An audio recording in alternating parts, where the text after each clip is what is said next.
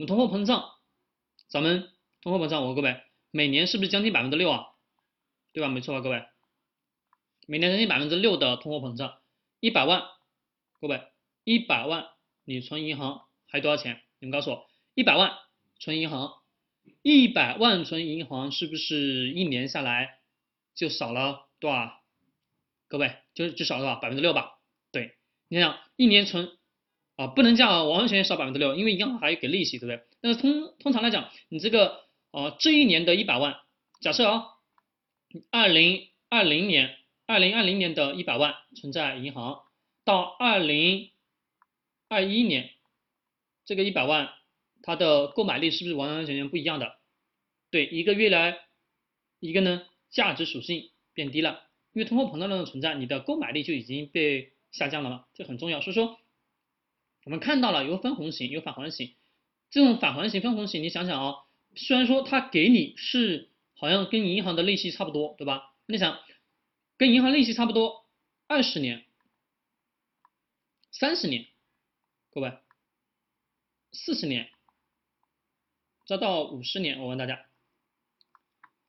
二十年是不是这个钱贬值的速度已经也挺大了吧？对，很大了。三十年呢更大，四十年呢更大。五十年呢更大，一般通常情况是有四十年一交的吧？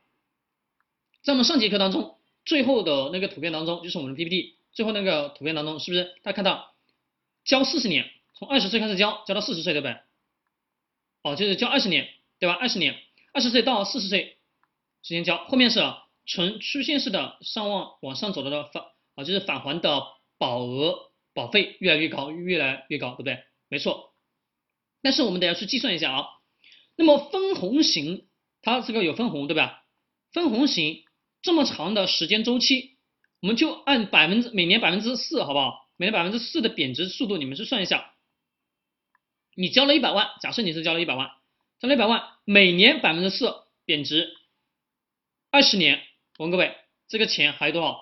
贬值了多少？你们自己去算，就是你一算你就震惊了，你会发现一百万。还是钱吗？根本不是钱了，对不对？是的，所以说我们永远记住分红型，大家不要认为有分红就好的，懂吗？前面我也讲了，有不是说有分红就好的，我们永远记住保险，保险它是它干嘛？它只是给你保障的，它不是理理财产品，各位，你永远弄清楚，保险只是在我们人生规划当中，它只是我们所利用的工具，懂不懂？它只是帮我们自己自身去承接嫁接出来。其他的一些风险，帮我们去承担风险的是保险的什么最本质的作用，这是特别特别重要。大家不要以为啊，保险既能保障又能理财就是好的，那是错误的观念。